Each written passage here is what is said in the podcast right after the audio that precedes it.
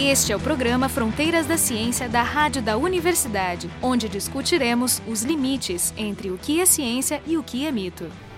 No programa de hoje nós conversaremos sobre a tabela periódica dos elementos químicos e para debater o tema nós convidamos o professor Alan Brito, que é astrofísico, professor do Departamento de Astronomia da URGS e diretor do Observatório Astronômico da URGS. E também o professor Magno Machado, que é físico teórico e é professor do Departamento de Física aqui da URGS. E para conversar com ele estamos presentes eu, Carolina Brito e Jefferson Marenzon, ambos do Instituto de Física da URGS. Bom, então a gente tem a visão né, de um astrofísico e de um físico de partículas sobre esse tema. E eu quero começar pela parte básica, né, definindo o que é um elemento químico, como é que a gente caracteriza um elemento químico. Bom, um elemento químico, do ponto de vista da astronomia, né, da nucleossíntese é, estelar, então o elemento químico ele é um, é um átomo, então a gente tem nesse átomo prótons, nêutrons e elétrons, partículas fundamentais, e aí a gente vai caracterizar esses elementos químicos a partir, por, por exemplo, do número de prótons, né, Os, o número atômico é, desses diferentes elementos. Então, o número de prótons caracteriza a genética dos elementos químicos a matéria, do ponto de vista também de um astrofísico, ela, ela vocês dividem em três. Uhum. E essa matéria que a gente mede hoje, que a gente consegue distinguir, que a gente consegue entender hoje, é 5% do que compõe o universo. Exatamente. Então, a, a, o universo, para nós, é, ele é composto de 95% de quantidades estranhas ainda para nós, né? a matéria escura e a energia escura, e 5% do universo, aproximadamente, o que a gente consegue medir em termos é, a palavra técnica, né? A gente consegue é, descrever o universo a partir dessa matéria luminosa matéria bariônica e essa matéria luminosa é exatamente o que está expresso na tabela periódica dos elementos químicos. Né? Então essa, essa é a importância ó, do ponto de vista da, da astronomia, né? da, da física, da cosmologia, da tabela periódica. Né? É, é ela que vai descrever 5% de tudo que a gente consegue medir, que a gente consegue observar diretamente no universo. Quer dizer, tudo que, tudo que se mede está contido ali dentro. Sim, tudo que a gente consegue medir diretamente está ali. Né? Então, a astronomia, por exemplo, a astrofísica, para nós, é, de maneira bem simplificada, a gente pode dizer que a astrofísica é a parte da astronomia da física que vai cuidar da interação da luz com a matéria. Né? Então, é, é, dessa interação que a gente consegue descrever. Então, nesse sentido, ela tá, é uma tabela periódica completa, né? no sentido de que todos os elementos químicos estáveis, que são produzidos na natureza estão ali. O que não impede que ela possa aumentar. Ela pode aumentar, mas para número, para elementos químicos naturais, ela está completa, né? Então ela continua aumentando. Você continua descobrindo elementos químicos, muitos deles são os elementos sintéticos, como a gente chama, né? Então eles não são produzidos naturalmente. O, todos os elementos estáveis, do hidrogênio até o urânio, claro que isso depende um pouco de, de, de, de tipo de pergunta que a gente faz, né? Mas a gente pode dizer que do, do hidrogênio até o urânio, os elementos estáveis encontrados naturalmente, eles são produzidos em mecanismos relacionados com a, a estrelas, né? Exceto hidrogênio e hélio, que é basicamente primordial, hidrogênio, hélio e um pouco de lítio, né? Eles são produzidos nos primeiros três minutos de formação do universo, que é no tipo de núcleo, núcleo síntese que a gente chama de núcleo síntese primordial. Todos os outros elementos químicos, do lítio até o urânio, eles vão ser produzidos é, nas estrelas, em processos é, por reação nuclear no centro das estrelas ou por captura de, de nêutrons em, em, em, diferentes ambientes. Né? O, a gente completou recentemente né, a, a sétima linha da, da tabela periódica, né, e faz, faz poucos anos. Eles confirmaram os elementos 115 e, o 117. Agora, algumas semanas, teve um anúncio de que um grupo japonês partiu para a busca do, do 119 para abrir então a, a oitava linha. Né? Então, a minha pergunta é, né, o, Alan estava explicando de que uh, os elementos, esses mais recentes, eles são produzidos artificialmente por bombardeamento e o, o tempo de vida deles é, é, muito pequeno. E existe um padrão, esse, quanto maior o número do, do elemento, menor é esse tempo de, de, de estabilidade. É possível que essa tendência reverta e a gente encontre lá no meio, sei lá, lá pelos 140, 150, o que eles chamam de ilha de estabilidade e que por algum processo ainda não encontrado naturalmente, ou mesmo artificial, a gente descobre que os, os átomos produzidos naquela, naquele intervalo, nessa ilha, sejam mais estáveis e, e permaneçam por minutos, dias. É possível isso? É, possível, porque é uma predição teórica, né, que seria a ilha de estabilidade, que tem a ver com uh, a validade do modelo de camadas né, nuclear. Então, uh, só para voltar um pouquinho, até, uh, a gente tem núcleos estáveis, né, meia vida gigante, né, grande, muito grande, até o Z83, que é o bismuto. Depois do bismuto, todos eles têm decaem, certo? E por que, que eles decaem? Bom, porque tem processos em que eles vão ser uh, dissociar, que basicamente são desse tamanho aí, são alfa, por decaimento alfa, ou por fissão espontânea, né? Depois, então você não tem mais nenhum elemento que, estável, pode ter meia-vida grande, mas em algum momento ele vai decair. E a história de existir uma ilha de estabilidade é está relacionado, foi proposto nos anos 60, 69 pelo Glenn uh, Seaborg, né? baseado no modelo de camadas nucleares, em que pode ser que existam núcleos muito grandes, em que eu tenho camadas nucleares completas, e o fato de eu ter uma, camadas nucleares completas, que no caso do próton são 114 prótons para cobrir uma camada, uma grande, né? esse tipo de núcleo te, é, voltaria a ter uma estabilidade. Só para lembrar o que é um modelo de camada nuclear, basicamente uma analogia com o modelo de camada eletrônico, né? Então lá na, na, no modelo de camada eletrônico, por exemplo, os gases nobres são caracterizados por uma grande estabilidade é, química, do ponto de vista eletrônico, né? Porque eles têm camadas completas. O pessoal nos anos 54 construiu um modelo similar de camada para os prótons e para os nêutrons, que também são férmions, então você faz exatamente o mesmo, mesmo tipo de construção. Claro que agora no modelo de camadas nucleares você tem duas camadas, uma para o próton e uma para o nêutron, né? E toda vez que você tem camada completa, que seria os gases nobres na versão nuclear, você tem uma alta estabilidade nuclear para esses caras. Então tem uma série de propriedades físicas para núcleos que tem, que a gente chama números mágicos, né? Números mágicos são as camadas completas, tanto para próton quanto para nêutron, né? É, é estabilidade nuclear, abundância de elemento químico, o cara tem baixa seção de choque de dizer, então, absorção então, que... de nêutron, tem simetria altamente esférica. Então tem um monte de propriedades nucleares que esses caras que têm camadas de prótons e nêutrons completas camadas completas de prótons e nêutrons vão, vão ter. E os núcleos mais assim supimpa, são os principais do ponto de vista de estabilidade, são os que têm dupla camada duplas camadas completas, camadas completas de prótons e camadas completas de nêutrons. Esses caras são chamados duplamente mágicos. E é esses núcleos que os caras que o Seaborg esperava que seria altamente estável, tem alguma estabilidade, com um número gigante de prótons e nêutrons, 114 prótons e 200 lá vai pedrada nêutrons, muito, muito, muito pesados. Esses caras só são produzidos via reações nucleares. Você vai ter que de alguma maneira usar um acelerador para fazer a, uma reação nuclear onde você obtenha um núcleo composto onde o número de nêutrons seja dessa ordem, seja o número de prótons e o número de nêutrons seja compatível com um núcleo que seja com duplo é, números mágicos. Não poderia, por exemplo, encontrar em algum meteoro, algum meteorito, alguma coisa que tenha sido feita, uma energia possível? A pergunta seria, existiria, existiria energias possíveis? Mesmo esses caras aí que eles pretendem fazer via processos é, de reações nucleares, a expectativa, a maior parte dos papers estima que o tempo de vida é minutos, é, segundos. Ah, mesmo Alguns caras acham que pode durar, sei lá, alguma dezena de anos, mas a maior parte deles tem vida, é, tem vida média curta. Então não detectaríamos porque teria decaído Muito antes provável. de chegar na Terra.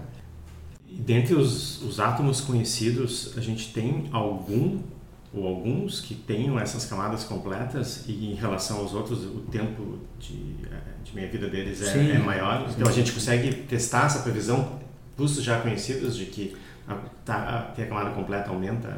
Claro, se você mapear lá na tabela periódica e pegar os números dos caras que são só mágicos, já são mais estáveis que os outros, e duplamente mágicos são é meia dúzia de caras, e esses caras são. Eu acho que o, no nosso caso, eu acho que o, o carbono, né?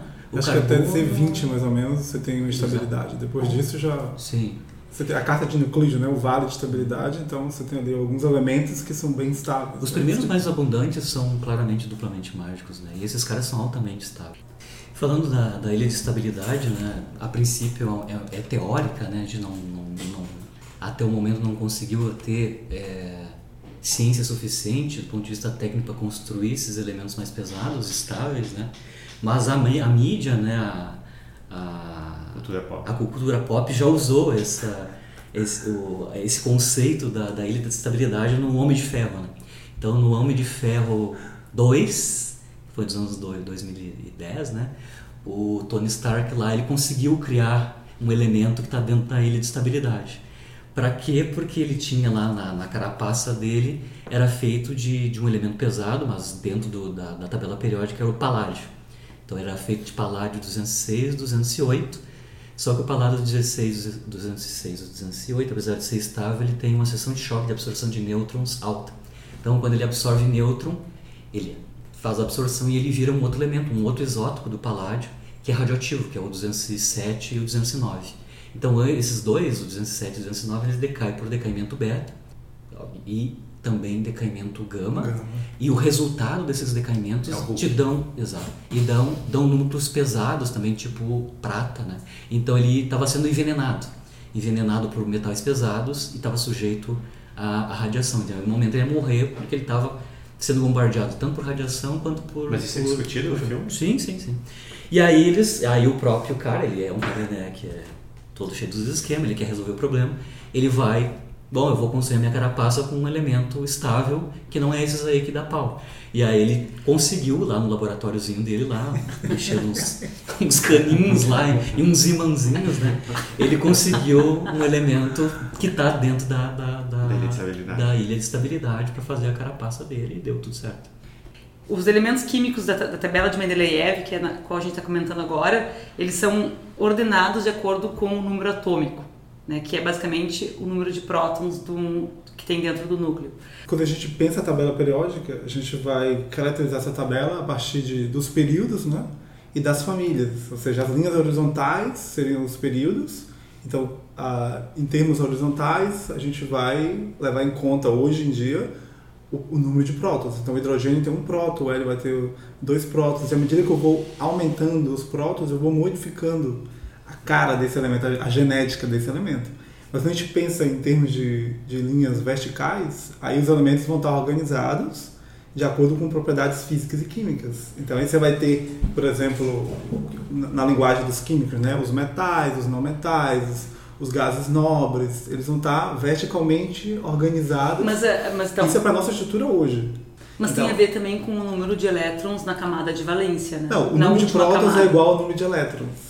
Então eu aumento o número de prótons ah, e aumento, por consequência, o número de elétrons, mas eles têm que começar a ocupar camadas mais externas da eletrosfera para caber nesse, nesse, Não, aí nesse quando, ato. aí quando você vai pensar a distribuição eletrônica, aí a gente vai pensar que essa. Que aí é boa tua pergunta no sentido de fazer essa distinção, que as pessoas confundem, né?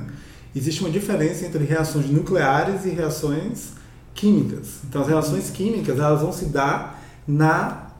A gente vai ter que levar em conta o que, que acontece na eletrosfera.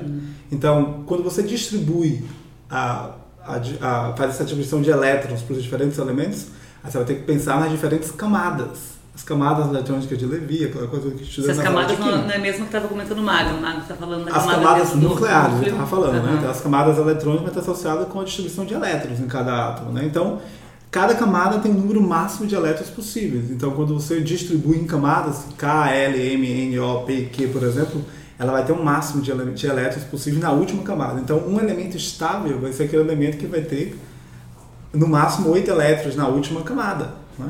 Exceto a camada K, porque tem ali dois elétrons. Né? Então, Que é, o caso possível. do, que é o caso do hélio, no caso. O caso do hélio, os Que é a outros primeira gases não- camada mais interna. Então, mas aí é que tá. O que vai modificar as propriedades químicas desses, desses átomos vai estar associado com a com essa eletrosfera, né? com, com, com a distribuição de elétrons. Mas a transformação de um elemento químico em outro, que acontece no interior das estrelas, não tem nada a ver com essas reações ele- na eletrosfera. Né? São reações nucleares, que é outro processo Sim, é que, geral, as confundem. claro. Que tem a ver também com a história da química, porque os alquimistas confundiam. Né? Eles achavam que iam transformar, por exemplo, chumbo em ouro, simplesmente fazendo aqueles experimentos que na verdade não eram experimentos na, no nível atômico nuclear, mas era nas, na eletrosfera. Não só os alquimistas, mas com toda a confusão com a fusão a frio, é basicamente a mesma Sim. confusão.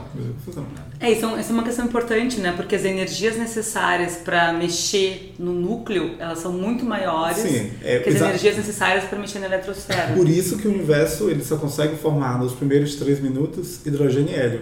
Depois disso, a temperatura já baixa o suficiente, então ele não vai ter energia suficiente para formar elementos mais pesados. Porque, por exemplo, para converter hidrogênio e hélio no centro das estrelas, né, no- vamos pensar no Sol, por exemplo, que agora, nesse momento, está convertendo hidrogênio e hélio no centro, a gente precisa de temperaturas da ordem de 15 milhões de graus Celsius. Então você não tem isso lá quando o universo, nos primeiros momentos, quando o universo atinge, por exemplo, 3 minutos depois, de 3 a 5 minutos. Né?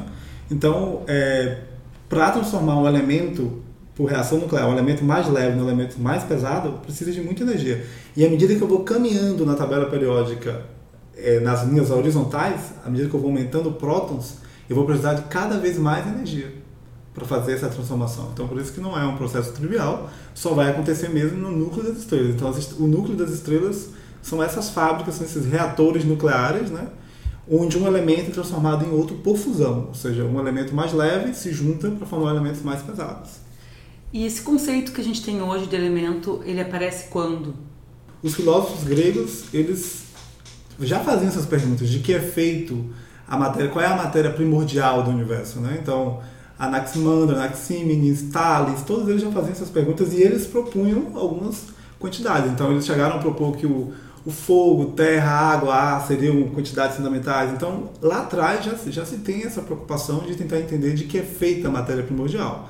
Claro que, que não se tinham os conhecimentos que a gente tem hoje, né? Toda a ideia do- da estrutura do átomo é uma ideia basicamente do século XIX, do século XX, né? Então, o elétron, o próton, o nêutron, são Sim, que a gente tem vários modelos atômicos. modelos atômicos. Então, mas lá atrás já se tentava, já se conhecia substâncias, já tentava se entender o que era aquilo, embora não tivesse a ideia, né? já se tinha ideia do átomo como a parte indivisível da matéria, que a gente também depois vai retomar esse conceito, e a gente vai perceber que não, que não é a... E a gente tem registros históricos de tentativa de organização desses elementos conhecidos a partir de quando? Mendeleev ele organiza a tabela periódica dele né, é, no século é, é, 19, né?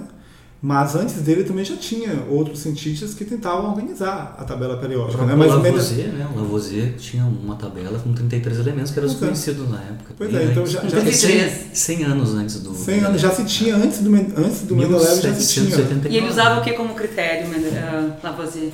Os elementos que eles conheciam na época, na verdade, os elementos que estão lá não são só átomos, são Não, compostos também, exatamente. que eles achavam Porque não que tinha eram essa distinção, elementar. né? Outra Até coisa, o calórico incluía O na calórico. né? luz, Historicamente, o Mendeleev ele realmente é, é o primeiro a organizar, no sentido de que ele é, estava escrevendo um livro né, para organizar os elementos, química inorgânica, e aí então ele, ele escreveu em cartões as propriedades dos elementos que ele conhecia, e ele foi tentar buscar ali uma, um padrão. Né? Então foi aí que ele percebeu que alguns, por massa atômica, ele organizou esses cartões em massa atômica, então ele percebeu que tinha padrões, e essa tabela dele tinha buracos.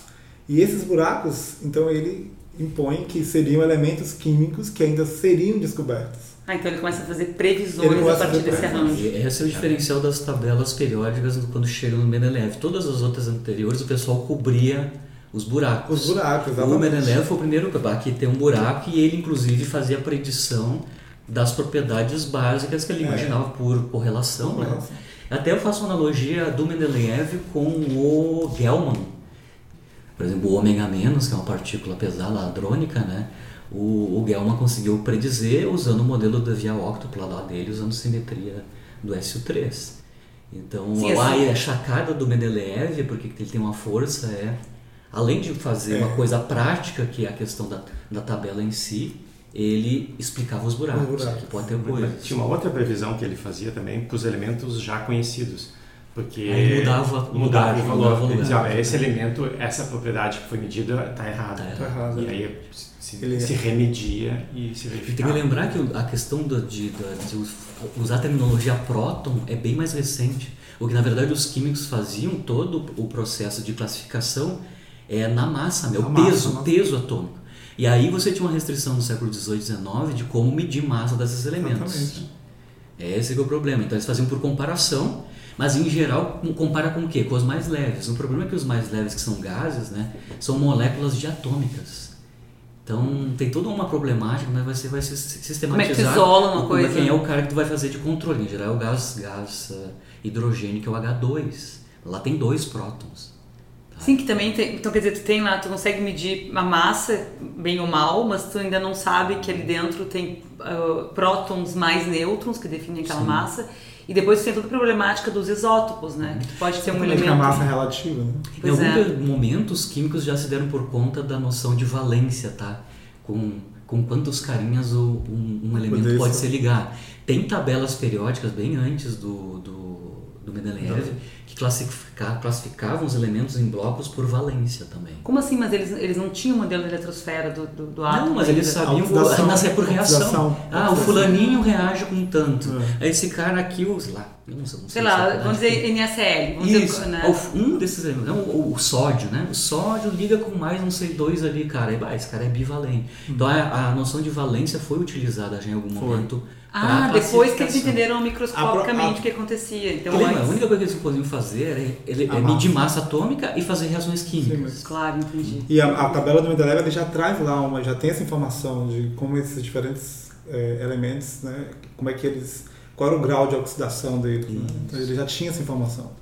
Sim, porque na, na, verdade, as, as, quando a gente organiza, quando a gente olha pela, pela coluna na tabela periódica né, do colégio, lá a gente aprende que hum. os elementos da coluna 1 podem é, se ligar facilmente com a coluna 17, é. porque um, um tem um elétron a mais e o outro tem um elétron a menos. Você pode entender tudo isso prática, sem precisar um claro. modelo eletrônico. Exatamente. Por prática de reação química, você sabe, ah, esse elemento se liga mais fácil e se liga precisa tanto Sim, já tinha noção de, de, a, a de afinidade de, de, de quantitativamente. A assim, que, que apareceu bem antes da química, basicamente era isso. Uhum. Era tentativa e erro, vamos ficar misturando esse monte de coisa e vamos ver se aparece ouro ou sim, alguma coisa assim. É, mas, é, mas assim, mas, mas eu fico pensando, né, tô, tô na antiguidade lá, sei lá, eu identifico que tem ouro, né, mas não necessariamente eu vou entender que aquele ouro é formado se, se, é uma liga se é uma liga feita de vários elementos químicos ou se tu tem um único elemento químico.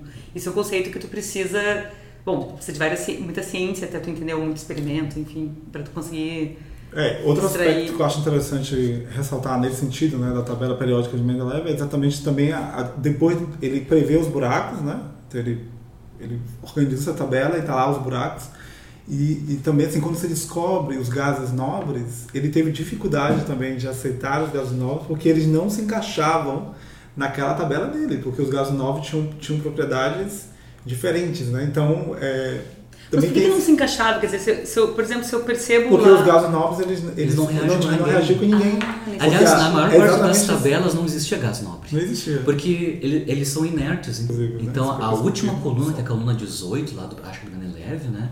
é que vai aparecer os gases nobres. Os gases nobres foram identificados no início do século XX, é. que é o Ramsay. Sim, mas eu não entendo isso, porque então. deveria ter um buraco naquela, toda aquela. Por exemplo, eu tenho, digamos, eu tenho Z igual a 1, que é o hidrogênio, Z igual a 2 é o hélio. Tá, aí, digamos, tem um buraco no Z igual a 2.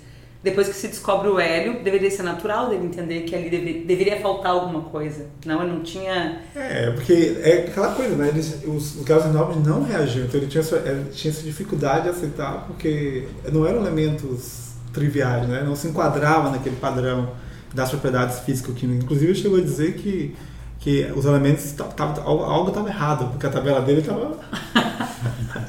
o cara veio okay, né? um pouco arrogante, né? A mesma coisa, a, mesma dificuldade, a mesma dificuldade que ele teve para é, incorporar o conceito de radioatividade, quando Marie Curie, né, de toda aquela discussão da que foram contemporâneos, é, da questão da radioatividade, ele também tinha dificuldade de entender como é que um elemento brilhava no escuro. Então, é, tem essa outra questão que eu acho interessante. Do ponto de vista dele, ele então tinha as propriedades e ele jogava a paciência, uma espécie é, de paciência, o, não Uma é? das características que dizem que o Mendeleev era o cara indicado para fazer a tabela porque ele era um enciclopedista. Ele tinha... Ele, Além de cara, químico, né? Sim, mas enciclopedista de química. De química ele, ele, tinha na mente todas as informações sobre os átomos. O que ele fazia é isso, como ele viajava de trem, ele fazia, ele pegava, pegava os cartões, escrevia todas as propriedades de cada átomo e ficava tentando achar achar padrões. Inclusive tem essa história, né, que é um pouco a verdade, um, um, pouco é lenda. Na verdade é verdade, mas é bastante exagerada, de que ele teria visto a forma da tabela periódica num sonho. sonho. Né? Mas esse sonho ele teve depois de muitos anos trabalhando em cima do, do problema. Ele baixou a cabeça na mesa, sonhou com um arranjo, mas esse arranjo não é ainda a tabela periódica. Né?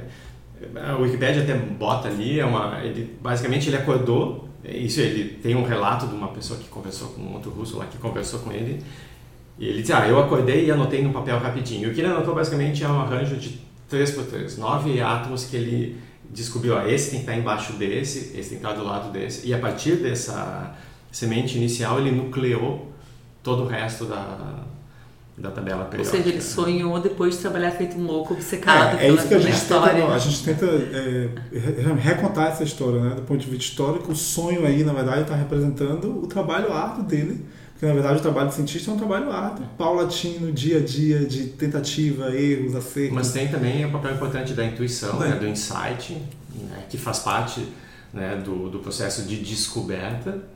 Eu gostaria de discutir um pouquinho as, as uh, maneiras assim, alternativas de, dessa tabela periódica, porque se tu vai lá na internet, tem algumas maneiras alternativas, eu não sei o quanto isso é válido. E bem recentes, inclusive. Algumas recentes, vocês conhecem um pouco esse tema? Ou junta, juntando a pergunta, é, né? juntando essa pergunta, por que, que as pessoas fariam uma, uma forma alternativa?